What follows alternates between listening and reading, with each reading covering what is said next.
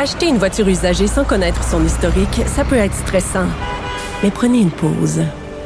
Et procurez-vous un rapport d'historique de véhicule Carfax Canada pour vous éviter du stress inutile.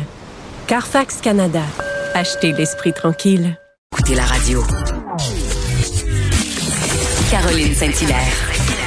Pas d'enveloppe brune, pas de lobbying. Juste la vraie bonne radio, dans les règles de l'art. Cube Radio.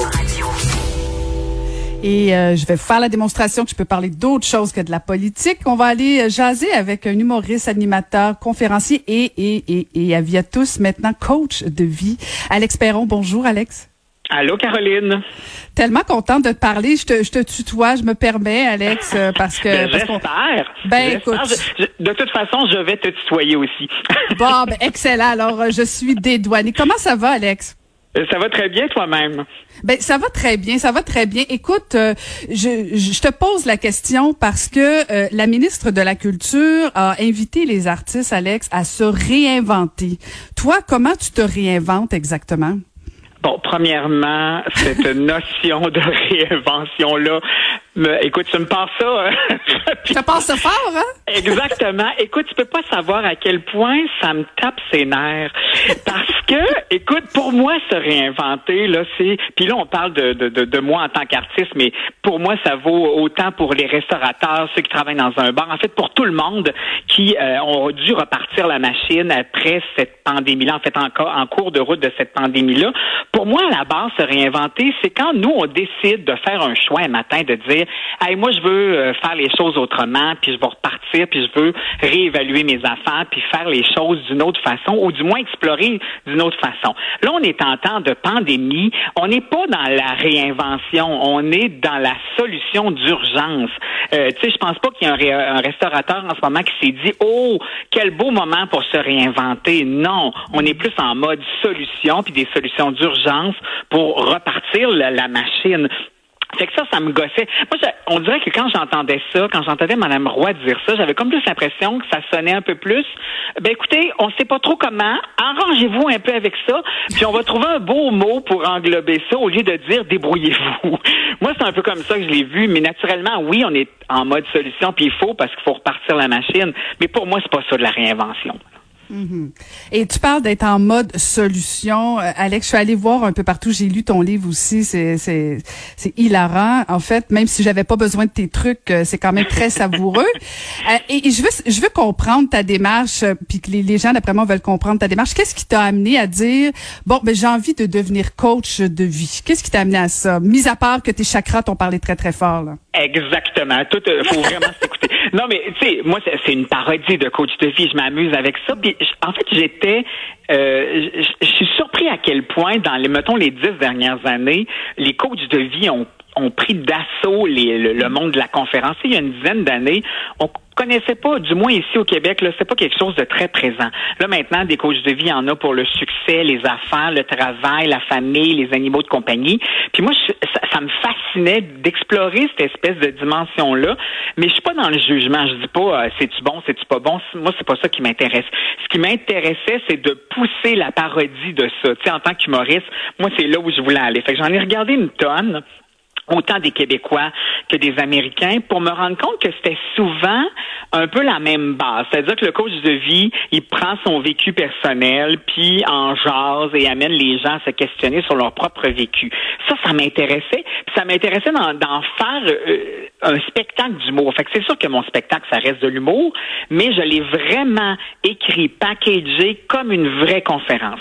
C'est-à-dire que euh, tu les gens s'adressent au-dessus. Tu t'es choisi. Tu as fait ton premier pas dans ton vent de changement. Tu es ici pour changer ta vie. Fait que ça, j'aimais ça explorer ça. J'ai un mauvais PowerPoint sur scène où euh, je- je- j'explore les des, des- bon moi comme j'adresse aux gens qui sont célibataires, ben c'est un lien avec ça.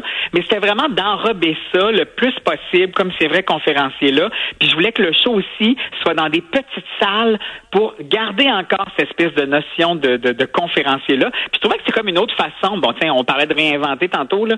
Ben c'est un peu ça aussi d'une autre façon de faire de l'humour aussi. Mais en même temps, Alex, tu es dans l'humour, les gens paient euh, pour aller te voir, pour aller rire, mais, mais ce qui est fascinant, c'est que tu as une période de questions et il y a des vraies questions des gens dans la salle. là. tu, tu, te fais prendre au jeu, là. Hey, tellement. Quand j'ai décidé de, parce que tu sais, dans les conférences, il y a souvent ça, la période de questions, puis moi, je voulais l'inclure aussi, mais je voulais pas que ce soit préparé, stagé.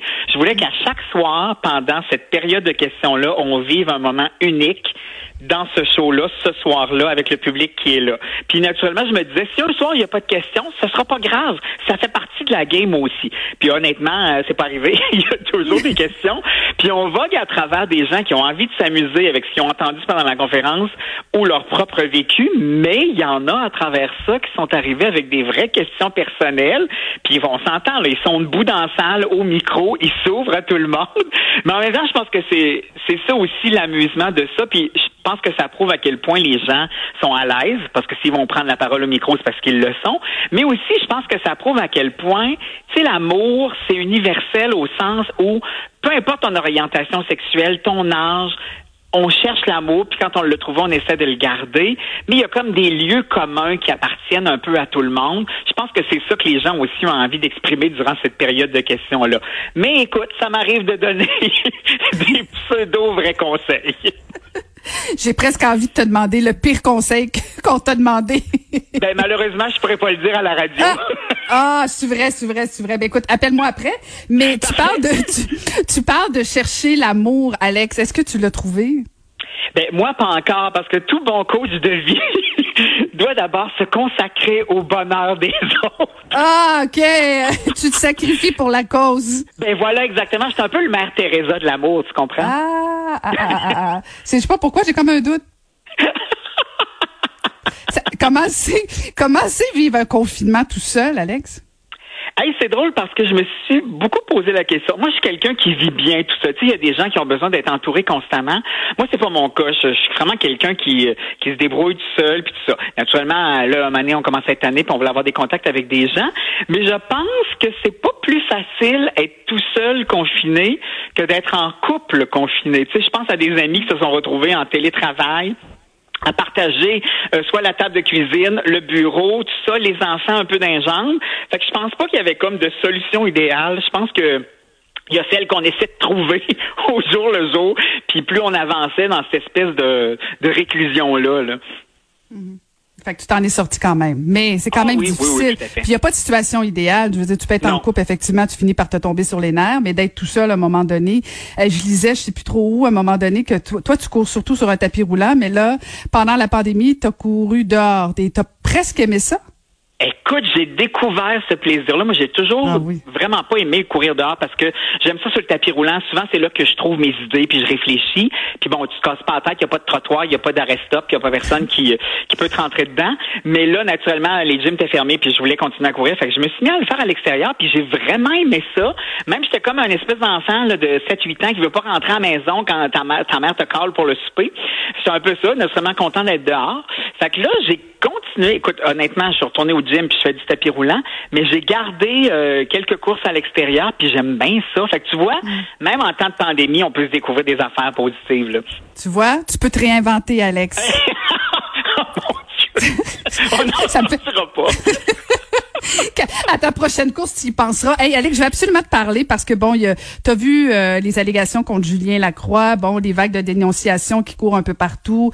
Euh, tu penses quoi? Tu penses-tu que ça peut affecter euh, ton, ton univers du, du monde de l'humour? Ben, je pense que oui, inévitablement, ça, ça a une influence, mais en même temps, je pense qu'il faut que ça a sa place et ça doit se faire. Je pense qu'il y a des choses qui doivent changer euh, par rapport à ça, puis non seulement par rapport aux, aux présumés agresseurs, aux victimes, mais par rapport à notre ré- réflexion par rapport à ça. C'est-à-dire, quand on a une boîte de gérance, quand on a des diffuseurs, quand on a des propriétaires de bars où, il y a des spectacles d'humour, il faut euh, devenir conscient de ça. Pour moi, la solution, elle passe, oui, bien seulement, bien sûr, les, les agresseurs puis tout ça, mais je pense aussi que collectivement, dans notre milieu de travail, faut repenser certaines affaires aussi. Puis on ne doit pas laisser passer ça sous prétexte qu'on fait une job, qu'on fait, qu'on a un bureau, qu'on a une salle. Ça peut pas être ça, le- ça peut pas être ça l'excuse. Ça, ça a pas sa place. Fait que je pense que c'est difficile, c'est un gros, gros, gros moment à passer, puis je pense pas que ce soit terminé. Je pense que ce serait naïf de penser ça. Mais il faut réfléchir à ça, puis il faut surtout trouver des solutions pour ne plus que ça arrive. du moins, en tout cas, le moins possible, parce que on peut pas être partout en même temps. Là. Mais si je pense à mon milieu de travail à moi, il y a des, il y a des consciences à rebrasser puis des idées à mettre en place. Mais, mais tu dis ça, puis euh, je voyais une déclaration que tu avais faite en 2018. Tu disais ça n'a pas de bon sens, il faut que ça arrête. Là, on est en 2020, on répète la même chose. Euh, je veux dire, ça date pas d'hier, euh, les allégations contre Julien Lacroix. Vous, vous, vous côtoyez ce, ce, ce gars-là, vous en côtoyez d'autres. Euh, tout le monde, est-ce que, est-ce que tout le monde n'est pas un peu complice, puis on est silencieux? Je pense qu'il y a quand même de ça. sais, moi, moi honnêtement, je, si j'avais vu quelque chose, puis je le dis vraiment sincèrement, j'ai pas été témoin de rien parce que puis je suis pas un coureux de jet set puis tout ça, fait que déjà ça évacue beaucoup de choses. Mais je pense que ce qui est en train de se passer, parce que la différence aussi, c'est que là, les gens passent beaucoup par les réseaux sociaux. Là, il y a une espèce de vent qui se passe, puis c'est correct. Mais effectivement, comme je le disais, c'est des mentalités à changer. Mais oui, on a un travail personnel. moi, je, je réfléchissais à ça et je me disais, si à partir de maintenant, la moindre chose, le moindre doute, je vais en parler, je vais prendre position. Ça va-tu changer de quoi? Je le sais pas, mais je pense qu'on a chacun notre part à faire là-dedans. Puis aussi, tu sais, je, je, je, lisais euh, ce que ce que la réflexion de Rosalie Vaillancourt euh, suite à l'histoire de Julien euh, Lacroix, tout ça, où elle disait, tu sais, moi j'ai décidé de plus vouloir travailler avec lui, tout ça. Il y a de ça aussi, tu sais, il faut choisir nos combats puis des fois dire hey non je peux plus travailler je peux plus le faire de cette façon là je veux plus le faire de cette façon là puis ça veut dire non ça veut dire dire non aussi peut-être à des contrats à des engagements à des opportunités aussi. Tu sais le pour moi dans la vie il n'y a jamais rien de tout blanc ou tout noir on est plus dans la zone de, de gris qui est au centre mais je pense qu'en tant qu'individu il faut prendre conscience mais aussi pas juste en parler agir. Ça, c'est, ça, fait partie maintenant de la solution. Puis je pense pas qu'on va pouvoir reculer là-dessus. Puis maintenant. Écoute, le coach de vie est rendu tellement sage et inspirant. ça fait presque peur, Alex. Écoute, si tu avais un, un, un, conseil ou une recette à nous donner euh, selon ton livre pour bien réussir une relation amoureuse? Communication. Ouvrez-vous. Ouvrez-vous. Puis la dernière affaire que je voulais dire aussi par rapport à ça, là on est dans une belle période parce que grâce à la pandémie, il y a plein de couples qui ont explosé, donc il y a du nouveau potentiel et du matériel disponible. Mais pas pour toi parce que tu sacrifies à la cause, bien sûr. Oui, c'est ça. Je commençais par caser les autres, après je penserai à moi. Quand est-ce qu'on peut te voir? Est-ce que tu as des dates à venir?